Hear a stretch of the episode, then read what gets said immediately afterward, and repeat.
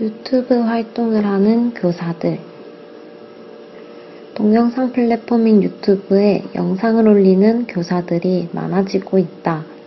일상, 취미 생활 등을 공유하기도 하지만 가장 큰 목적은 영상을 수업에 활용하고 다른 동료 교사들과 수업 자료를 공유하기 위해서이다.